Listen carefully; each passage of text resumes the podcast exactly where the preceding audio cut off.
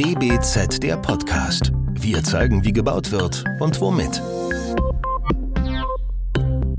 Willkommen zu einer neuen Folge von DBZ der Podcast. Heute spreche ich mit Andrea Heil.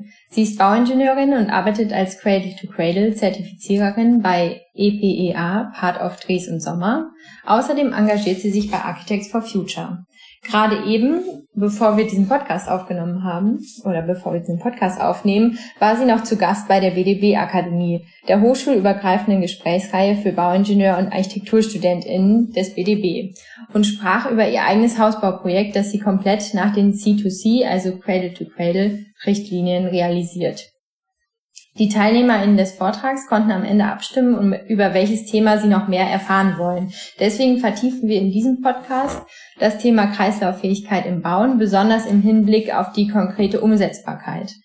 Die Podcast-Kooperation mit dem BDB kam über unser Supplement Der Entwurf zustande. Das Magazin richtet sich an Bauingenieur- und ArchitekturstudentInnen und liegt an allen Hochschulen mit diesen Lehrgebieten aus. Aus der DBZ-Redaktion bin heute ich dabei, Ina Löfsmann. Hallo Andrea. Hi Ina, danke, dass ich dabei sein darf. Die meisten Hörer waren ja ähm, jetzt eben nicht dabei bei deinem Vortrag, deswegen könntest du vielleicht am Anfang noch mal kurz in zwei Sätzen vielleicht zusammenfassen, was ist Cradle to Cradle? Alles klar, ja, kann ich gerne machen. Vielleicht noch mal einen Schritt zurück. Äh, ich arbeite nicht als Cradle to Cradle Zertifiziererin, also es gibt keine Cradle-to-Cradle-Zertifizierung für Gebäude, sondern nur für Produkte. Das machen meine Kollegen und Kolleginnen bei der EPA.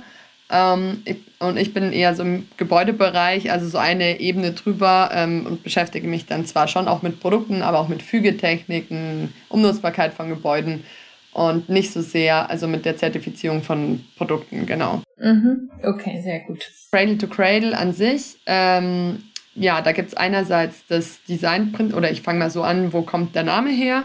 Ähm, Im Moment haben wir das lineare Wirtschaften, Cradle to Grave. Wir entnehmen Rohstoffe, am Schluss werden sie zu Abfall. Und Cradle to Cradle beschreibt halt, dass am Ende eben kein Abfall entsteht, sondern die Rohstoffe in den Kreislauf zurückgeführt werden. Und das kann ich nur lösen mit, einem, mit dem Designprinzip. Also wenn ich Produkte von Anfang an für die Kreislaufwirtschaft designe und mich nicht erst um den Abfall kümmere, wenn er schon entstanden ist.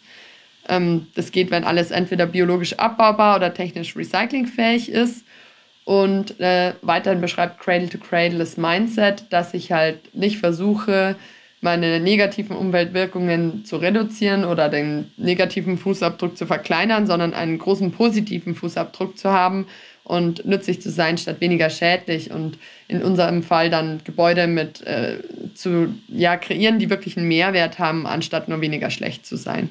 Was heißt das genau? Also wie können, was für einen Mehrwert zum Beispiel haben, können Gebäude haben oder auch vielleicht Produkte?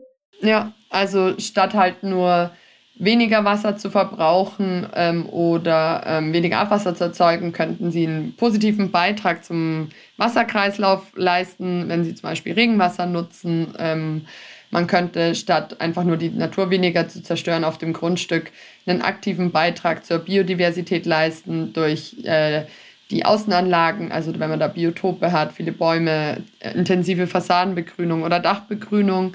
Ähm, die Gebäude selbst können eine Materialbank sein, wo die Rohstoffe quasi nur zwischengelagert sind, irgendwann zurückgewonnen werden und wieder in den Kreislauf gehen können, anstatt dass es einfach nur weniger Abfall erzeugt und die Baustoffe, die verwendet werden können, ähm, wirklich eine gesunde Innenraumluft erzeugen, statt dass man einfach nur ein bisschen weniger Chemie und ein bisschen weniger Schadstoffe drin hat. Also das wäre immer der Unterschied zu dieser klassischen Nachhaltigkeit mit dem weniger schlecht.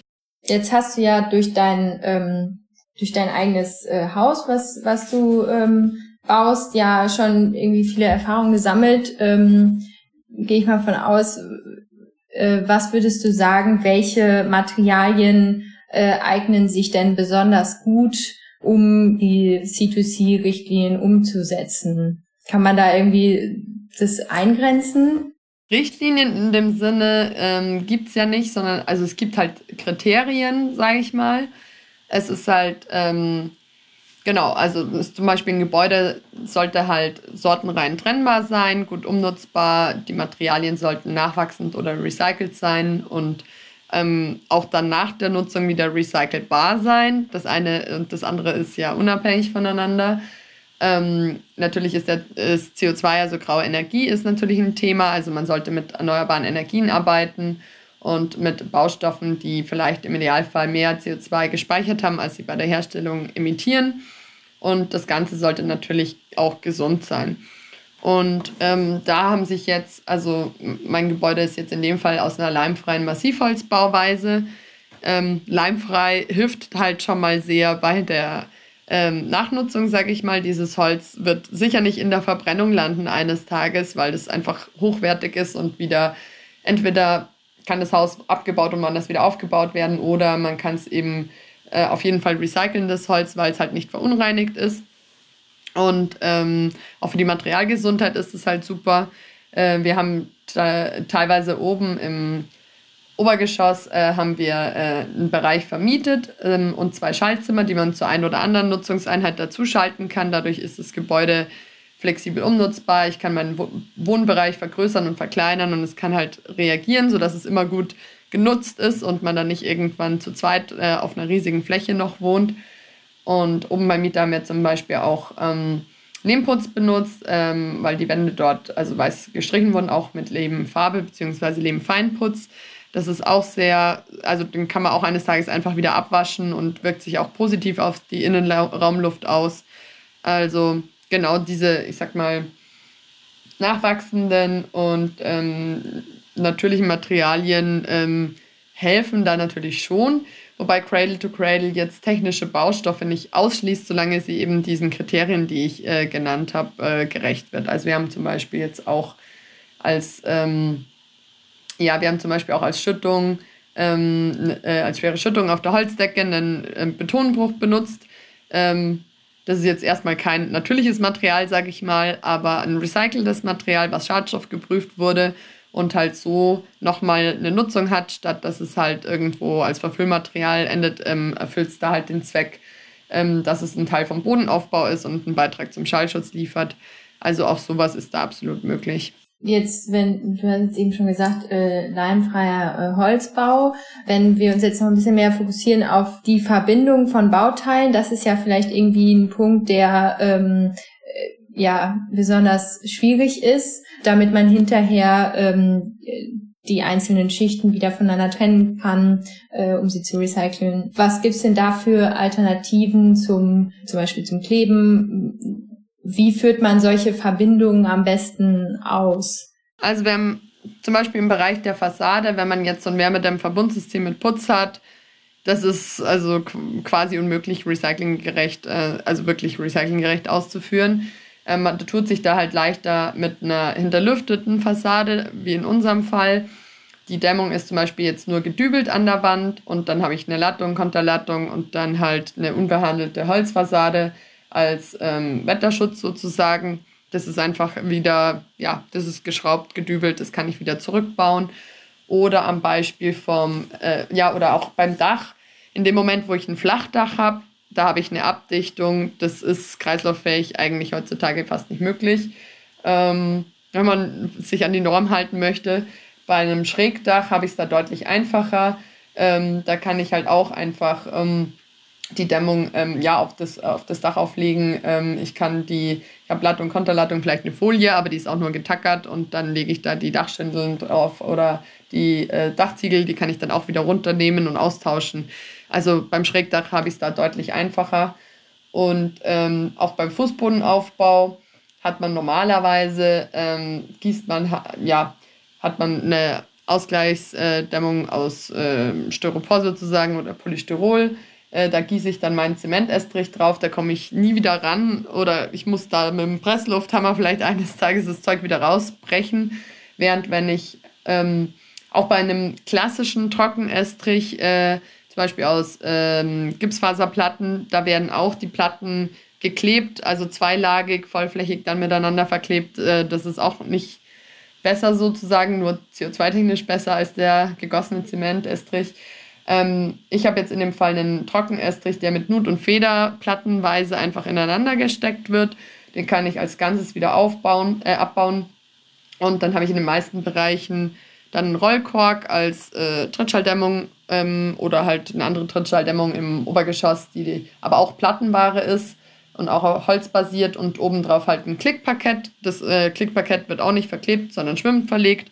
Und so kann man dann wirklich alle Schichten des Bodenaufbaus wieder sortenrein zurückbauen. Was mir jetzt vorhin noch ähm, für eine Frage gekommen ist, Holz ist ja irgendwie jetzt gerade so ein bisschen das Wundermaterial, was immer verwendet wird, wenn es nachhaltig sein soll. Oder sage ich jetzt mal so, was hätte man denn da noch für Alternativen jetzt als zum Beispiel als Konstruktionsmaterial? Ähm, Prinzipiell schließt jetzt Cradle to Cradle keinen Baustoff aus. Also ähm, aktuell ist äh, Beton halt einfach nicht kreislauffähig und auch sehr CO2-intensiv. Also ob man jetzt ähm, Wohngebäude durchbetonieren muss, also gerade oberirdisch, wo es echt auch Alternativen gibt, ist sehr zu hinterfragen, solange der Beton eben diese Eigenschaften nicht hat. Den muss man halt dann auch weiterentwickeln. Ähm, dann bauen natürlich viele Menschen mit äh, Ziegel, also zum Beispiel Dämmziegel. Das ist jetzt auch per se ähm, ja, für die Innenraumluft oder ähm, Raumklima schon mal nicht schlecht. Ähm, wird aber noch mit Erdgas gebrannt, merkt man daran, dass es gerade fast nichts mehr davon gibt am Markt, weil die aktuell fast nicht äh, wirtschaftlich zu produzieren sind. Ähm, da gibt es aber auch Innovationen. Ich habe letztens gelesen, der erste E-Ziegel aus der Mikrowelle mit Strom äh, gebrannt. Also da geht auch was weiter. Ähm, hat natürlich noch beim Recycling so seine Hausaufgaben zu machen. Ähm, ansonsten sind halt Lehmbau und Strohbau natürlich super gut, also was so ökologisches Bauen betrifft, aber noch relativ in der Nische. Ähm, und genau, also beim Strohbau, das kann ich natürlich super regional auch herstellen, ähm, je nachdem, ob das Stroh eine tragende Funktion erfüllt oder nur eine Ausfachung ist äh, vom Holz. Ähm, habe ich auch ganz unterschiedliche Bauweisen, habe auch teilweise recht äh, dicke Wandaufbauten aber halt dann auch ein tolles Raumklima. Und ich kenne, habe mal gelesen, irgendwo in äh, Amerika, also in den USA, haben sie irgendwann mal so ein altes Strohhaus, also 100 Jahre alt und mehr, zurückgebaut, haben den Lehmputz abgemacht und dann kam das Stroh raus und dann kamen irgendwelche Kühe und haben das gefressen. Also es war noch gut. so. Also das hält sich auch, das Material.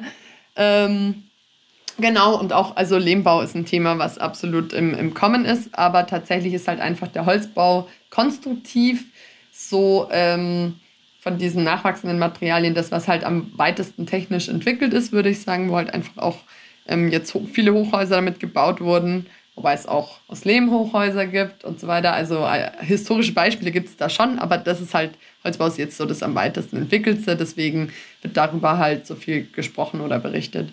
Wie ist das denn mit ähm, äh, Bestand, also Gebäudebestand oder auch mit ganzen Bauteilen, die aus irgendeinem Bestand kommen und vielleicht wiederverwendet werden ähm, können. Also das habe ich in der Arbeit jetzt schon ein paar Mal äh, gemacht, beziehungsweise mich damit beschäftigt, dass man halt so durch so ein Gebäude geht, ähm, guckt, was kann man da noch wiederverwenden oder aufnimmt, was ist da überhaupt alles so drin.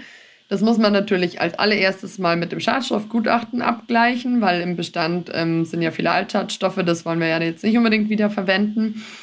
Und dann ist meine Erfahrung, dass das zwar gerade, ähm, ja, dass halt schon die meisten Sachen, die man halt dann wiederverwenden kann, so die aus dem Innenausbau sind. Also jetzt nicht gerade das Tragwerk. Also selbst wenn man äh, so vorgefertigte ähm, äh, Stahlbetonbauteile hat, äh, die zusammengefügt wurden, die sind auch nicht so super wiederverwendbar als Ganzes. Da gibt es zwar ähm, Forschungsprojekte dazu an der Uni Cottbus beispielsweise mit alten Plattenbauten aus dem Osten, weil die halt immer gleich gebaut wurden. Da weiß man dann irgendwann, was die statisch so, so können.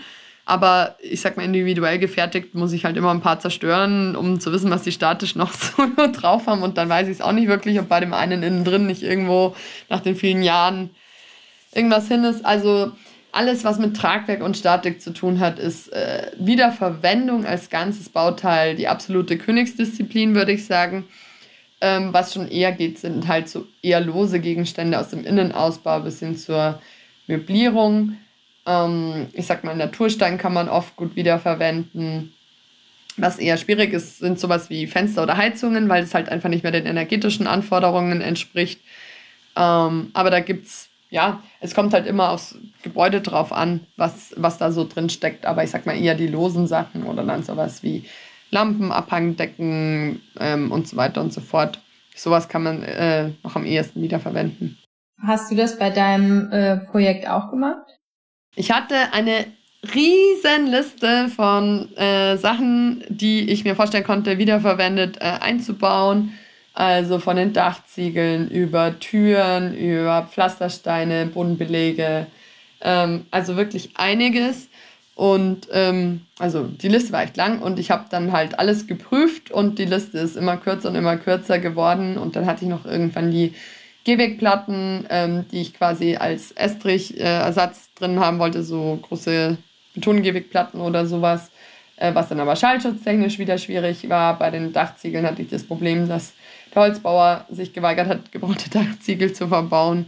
Bei manchen Sachen hatte ich das Problem, dass sie nicht in der Anzahl ähm, verfügbar waren. Bei Türen war das Problem, dass die Türen, die halt so auf Baustoffmärkten sind oder auf Baustoffbörsen, sind halt alle, ähm, ja, also vielleicht jetzt nicht gerade in der Größe, wo ich sie brauche, vielleicht schallschutztechnisch nicht so, wie ich sie brauche ähm, und ähm, lackiert mit irgendwas äh, Gruseligen vielleicht. Also die müsste man vielleicht dann erst selber wieder abschleifen und aufbereiten, wenn es denn massive Türen sind. Aber die meisten, die auf, dem, auf Baustoffbörsen sind, sind halt so, ja, äh, verleimte Brettschicht, Holztüren. Also es ist echt nicht so einfach. Ich meine, ähm, oder auch eine Küche, die passt dann vielleicht auch nicht genau da gerade rein. Wenn man sowas machen will, muss man es sehr früh angehen und dann wirklich seine Planung danach ausrichten, nach dem, was da ist. Ähm, wenn man das jetzt so wie ich irgendwie ein paar Monate vorher immer äh, so ein bisschen die Baustoffbörsen durchguckt und denkt, man findet da was, das ist dann echt schwierig ähm, zu integrieren. Das wäre jetzt auch so meine nächste Frage gewesen. Also wenn, wenn ich jetzt mich noch gar nicht damit beschäftigt habe, aber damit jetzt gerne anfangen möchte für meinen nächsten Entwurf oder mein nächstes Projekt, ähm, erste Frage, muss ich äh, im Entwurfsprojekt irgendwie was ähm, mich quasi umstellen, vielleicht irgendwie mich vorher äh, als allererstes mit den Materialien beschäftigen oder so. Also würdest du empfehlen, da irgendwie was anders zu machen als sonst? Mhm. Also wenn ich, wenn ich was wieder verwenden will, als Ganzes wirklich Reuse, äh, dann muss ich mich sehr früh damit beschäftigen, muss äh, die Materialien scouten sozusagen, wo kriege ich die her. Da kann man sich so ein bisschen an dem Recyclinghaus Hannover von Cityförstern orientieren. Die haben das sehr intensiv betrieben. Also auf jeden Fall in Deutschland ist es das Projekt, wo am meisten wiederverwendete Bauteile drin sind, also von den Projekten, die ich so kenne. Die haben eine sehr, sehr lange Planungsphase gehabt, um eben diese Materialien aufzutreiben. Dann muss es zeitlich passen oder ich muss sie einlagern, was auch wieder ein wirtschaftlicher Faktor ist. Um, also das muss man auf jeden Fall einplanen. Ansonsten, ähm, ja, also ich kannte jetzt dadurch, dass ich das halt beruflich mache, wusste ich schon, kannte ich sehr viele Hersteller, sehr viele Bauweisen, wusste schon bei einigen Sachen, was ich ungefähr brauche. Ich habe dann aber so ein bisschen bei den groben Themen wie äh, Tragwerkdämmung und so weiter, habe ich dann aufgehört zu überlegen und der Rest kam dann eher so während der Bauphase und da bin ich brutal hinterher gerannt, habe die Wochenenden durchrecherchiert und äh, den Herstellern hinterher telefoniert und ähm, also das war echt stressig, muss ich sagen. Das hätte man sich vorher besser überlegen können. Also ja, je besser man wirklich sehr früh weiß, äh, welche Bauprodukte, welche Fügetechnik, welche Hersteller, ähm, zum Beispiel diesen Bodenaufbau, den ich erwähnt habe, das ist alles so im laufenden Projekt immer kurz bevor man es gebraucht hat, hat habe ich das dann nächtelang da recherchiert, wie man es machen kann. Ähm, das könnte man sich auch vorher überlegen, tatsächlich. Ich habe das halt total irgendwie unterschätzt. Als Bauingenieurin habe ich da echt eher so ans Gröbere gedacht und was da im Innenausbau noch alles auf einen zukommt oder Thema Bad, Abdichtung. Ähm, ja, ist besser, sich das früher zu überlegen und dann nicht immer erst so ungefähr, wenn die ausführende Firma ankündigt, jetzt kommt dann das und das auf die Baustelle und du denkst dir, boah, nee, das will ich nicht. Und dann fängst du panisch an, Alternativen zu suchen. So war es dann eher bei mir. Ja, okay. Also ich würde jetzt mal äh, sagen, dass äh, wahrscheinlich nicht alle so viel Zeit ähm, in so ein Projekt stecken können und wollen. was ist denn, wenn äh, ich jetzt äh, priorisieren muss und irgendwie sagen muss, okay, ähm, da wo ich den meisten Einfluss habe, äh, zum Beispiel ähm, beim Materi Material von der Konstruktion oder so, da äh, achte ich jetzt mal darauf, dass es wirklich ähm, kreislauffähig ist. Ähm, was wäre denn, also was wären die Lösungen, die den meisten Impact hätten? Tragwerk und die Hülle sind ja so das meiste vom Material her. Also wenn man beim Tragwerk irgendwas hat, ähm, was nachwachsen oder recycelt ist und dann eben im Idealfall demontierbar. Ähm, und was ich ja auch gesagt habe, genau mit den Schaltzimmern, also dass man halt ein Gebäude flexibel unnutzbar gestaltet, weil ja die meisten, die Nutzungsanforderungen oder die Anzahl der Menschen, die da wohnen oder wie sie da wohnen, ändert sich halt einfach. Äh, egal ob das jetzt Wohngebäude, Büro, was auch immer ist, Nutzungsanforderungen ändern sich, unsere Welt verändert sich. Und wenn das Gebäude halt nicht mehr passt, wird es abgerissen. Das ist einfach so. Und deswegen, wenn man möchte, dass ein Gebäude lange lebt, vor allem das Tragwerk, ist flexible Umnutzbarkeit oder verschiedene Nutzungsszenarien vorzudenken super wichtig. Und dann eben das Tragwerk und die Hülle, weil das auch noch relativ langlebig ist, also Dachaufbau und Außenwandaufbau. Und ähm, dann wäre mir besonders wichtig, welche Materialien haben mit der Innenraumluft Kontakt, dass die halt gesund sind. Und ich sag mal, wenn man jetzt nicht so viel Zeit hat, dann kann man sagen, okay, so Wandaufbau, Bodenaufbau, ähm, da kann ich vielleicht mal ein Auge zudrücken, solange die letzte Schicht dann gesund ist und der Großteil der Materialien, also Tragwerk und Hülle, kreislauffähig. Ähm, genau, also da kann man vielleicht so ein bisschen den Schwerpunkt setzen. Ähm, das andere ja, es erfordert auch sehr viel Arbeit und ist dann vom Material, von der Materialmenge ähm, nicht so viel wie jetzt äh, Tragwerk und Hülle bei äh, Tragwerk und Hülle beispielsweise so jetzt hat. Was noch eine Frage von den äh, TeilnehmerInnen äh, eben war, ähm, war anscheinend kommt es an Hochschulen öfters noch vor, dass äh, DozentInnen ähm, äh, ja noch Kritik äh, daran üben, wenn man, ähm, wenn die StudentInnen besonders auf nachhaltige Baustoffe setzen wollen oder auf Kreislauffähigkeit. Ähm, wie kann man denn, wie können, wie können Sie am besten darauf reagieren, wenn zum Beispiel gesagt wird, nachhaltige Baustoffe äh, sind qualitativ nicht so hochwertig? Wenn man sich jetzt, äh, da, da muss man sich äh, nur mal mit Leuten unterhalten, die neue Baustoffe versuchen auf den Markt zu bringen, wie lange die da kämpfen, bis sie eine zu, allgemein beaufsichtliche Zulassung kriegen. Da haben wir in Deutschland so Riesenhürden und also die Leute, die Baustoffe, die diese Hürde geschafft haben, die sind wirklich auf Herz und Nieren geprüft. Also insofern, der Zulassungsprozess ist da schon relativ hart. Also dass man einfach sagt, das ist irgendwie generell qualitativer Mist, das ist Quatsch, würde ich jetzt einfach mal sagen. Ähm, und bei vielen Baustoffen ähm, kann man halt einfach sehen, dass damit historisch schon sehr viel gebaut wurde. Also mit, mit Leben mit Stroh im Fachwerkbau. Es gibt ein Hochhaus aus Leben beispielsweise, neun Geschoss hat das, glaube ich. Ähm, also da kann man halt einfach an historischen Baust Beispielen sehen, was diese Baustoffe halt drauf haben. Und ähm, genau, und im Prinzip äh, ja, was halt äh, dann einfach durch die Chemieindustrie oder dann das, äh, also später halt einfach vergessen wurde an Bautechnik und so weiter. Aber das heißt jetzt nicht, dass das nicht geht. Und was ich immer ein sehr schönes Beispiel finde, ist das äh, Wärmedämmverbundsystem oder die Putzfassaden. Man kann einfach mal durch die Stadt gehen und schauen, wie das alles vor sich hingammelt und hinschimmelt und wie da Wärmebrücken sind, wo sich dann Pilzbewuchs bildet und Algenbewuchs und alles schwarz oder grün ist schon nach ein paar Jahren. Und äh, dann möchte ich nochmal hören, dass die aktuelle Bauweise ja so super langlebig und qualitativ und man braucht ganz viel Chemie, damit das hält. Und lauft einfach mal durch die Stadt, schaut euch die Putzfassaden an. Also, ja. Okay, ja, guter Hinweis. Ähm, vielleicht zum Schluss, wir kommen langsam zum Ende.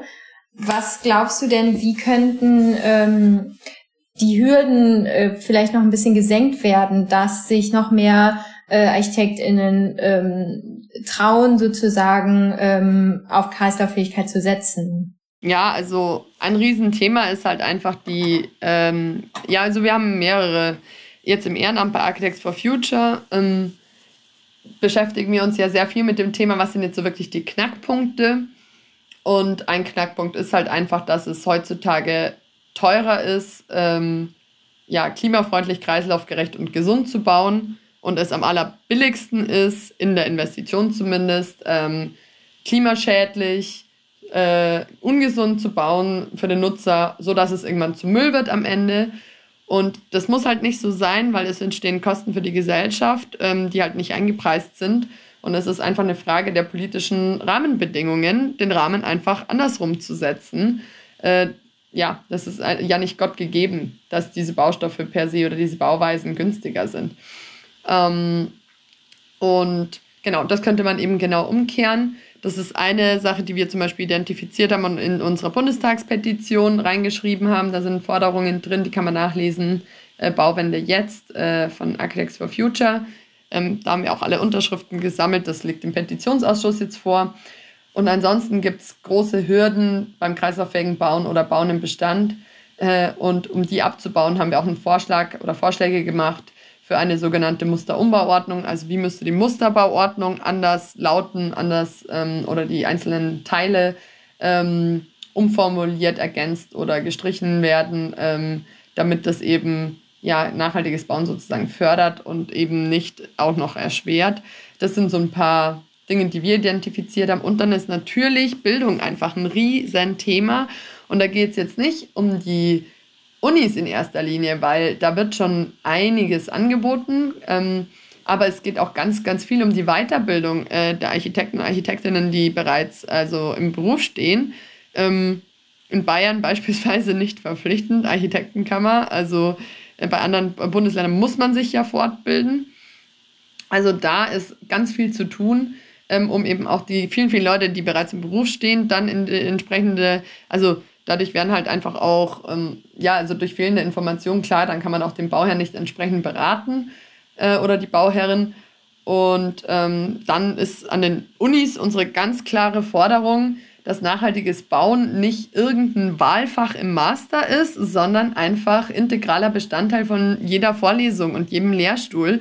Also ja, dass halt nur noch so gelehrt wird, weil äh, anders können wir einfach äh, nicht mehr bauen innerhalb der planetaren Grenzen. Ich meine, das erleben wir jetzt äh, schon relativ eindrücklich äh, mit Rohstoffmangel, mit äh, den Hitzesommern ähm, und so weiter und so fort. Es ist ja bei weitem nicht so, dass es nur irgendwelche Inselstaaten betrifft, die überflutet werden. Wir merken es ja hier auch schon. Also deswegen, das muss integraler Bestandteil jeder Vorlesung sein und nicht irgendein Wahlfach im Master. Man merkt auf jeden Fall, dass du total im Thema bist und wir könnten wahrscheinlich auch noch lange weiterreden.